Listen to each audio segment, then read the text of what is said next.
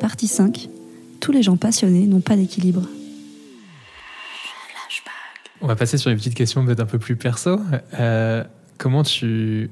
Et alors c'est une question à mon avis, hier tu m'as, quand je t'avais proposé d'y réfléchir, tu m'as directement répondu non, non, non. Comment tu allies vie pro et vie perso? Ça a l'air compliqué.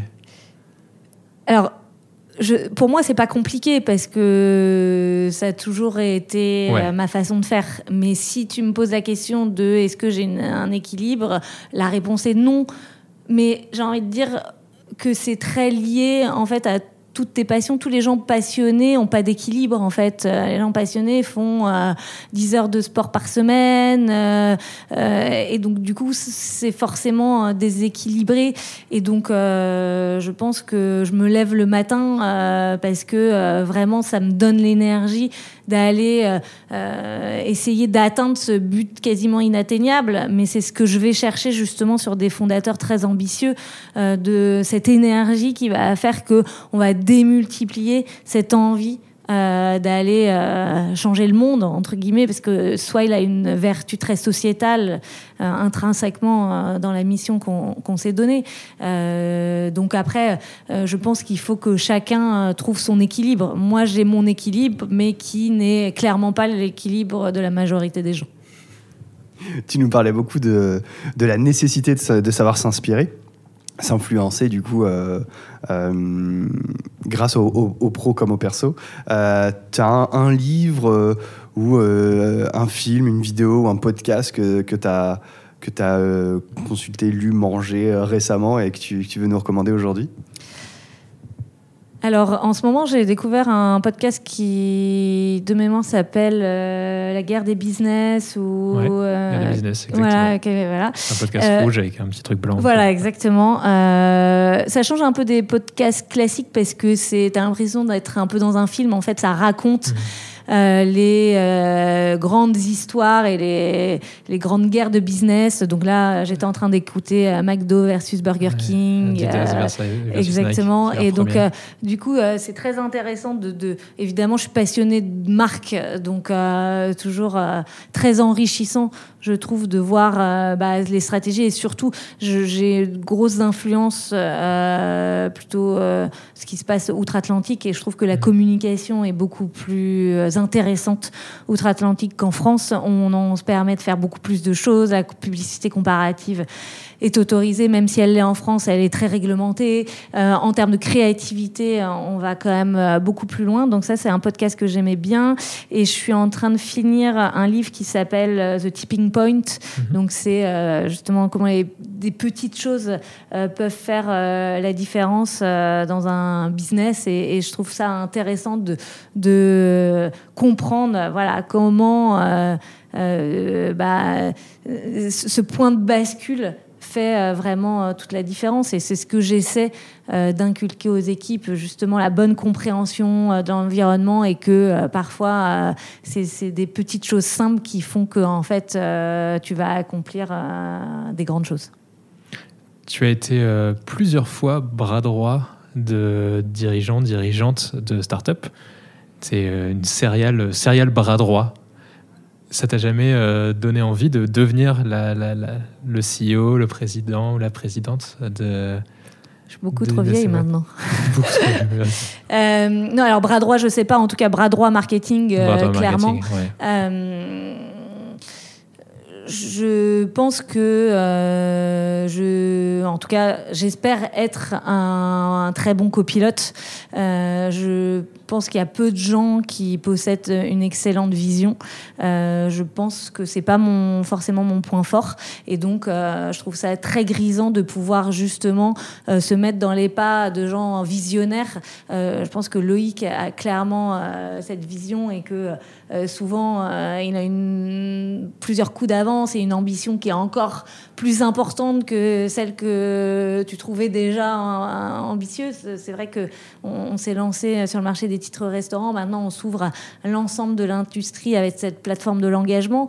Donc, euh, c'est extrêmement ambitieux. Et je pense que je trouve beaucoup justement euh, euh, de plaisir et d'énergie à mettre en place et exécuter euh, cette vision parce que je pense que euh, ces, fondateurs visionnaires ont aussi euh, besoin de gens qui vont réussir à transcrire cette vision sur la partie opérationnelle. Tu veux continuer à faire des startups demain?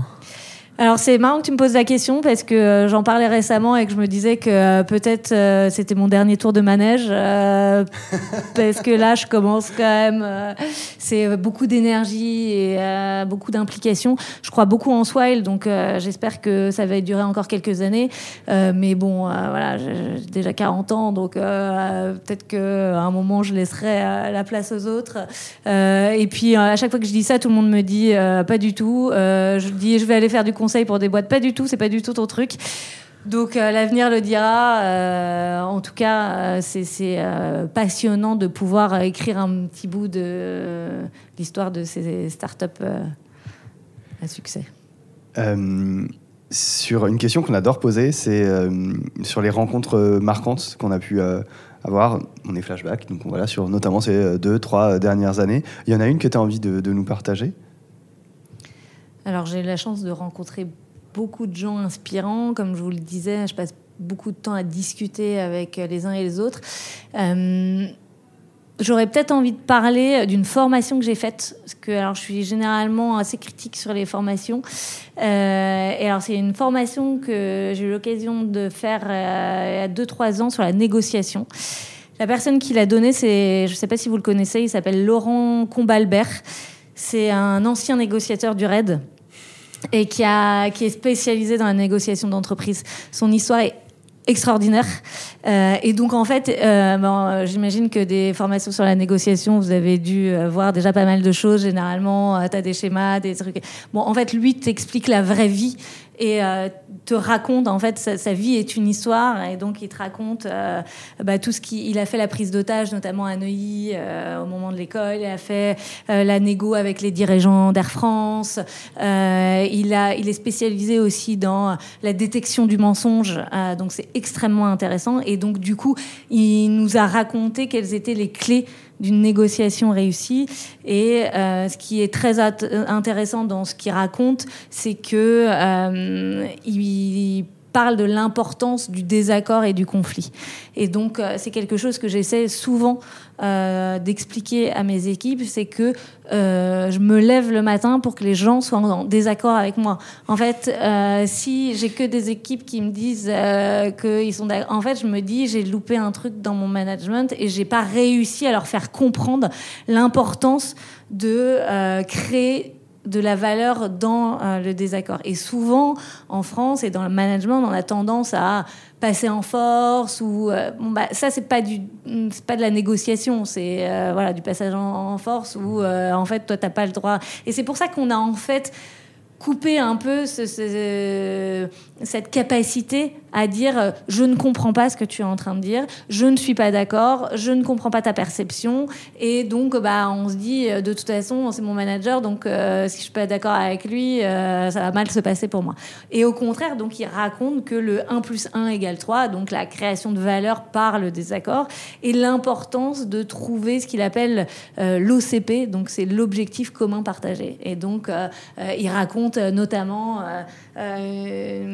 il y avait une prise d'otage dans, une prison, un assaillant euh, qui euh, euh, devait sortir de la prison, l'hélicoptère arrive, il se trouve que la, la, corde est trop courte, donc le mec n'arrive pas à sortir, donc les mecs lui lancent des gilets pare-balles, une Kalachnikov, et commence la négociation pendant 17 heures avec les mecs du RAID pour savoir comment on va réussir à faire aboutir la négociation. Et tout l'enjeu est de trouver l'objectif commun partagé. C'est-à-dire que euh, l'assaillant dit euh, Moi, je veux euh, sortir d'ici, et l'autre dit bah, En fait, sois certain d'un truc, c'est que tu sortiras jamais d'ici, je ne te laisserai pas sortir.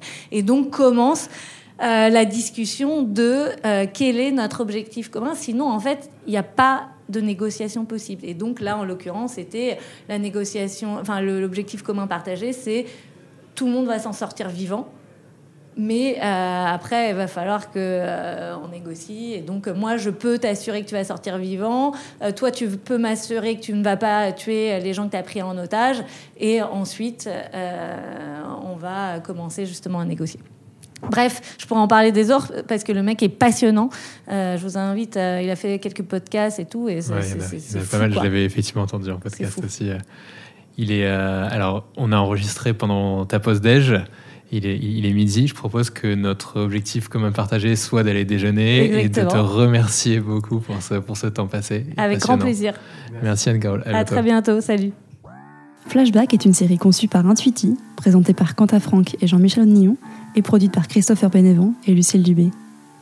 Si vous avez aimé cet épisode, n'hésitez pas à nous soutenir par des étoiles sur votre plateforme d'écoute, Apple Podcast ou Spotify par exemple.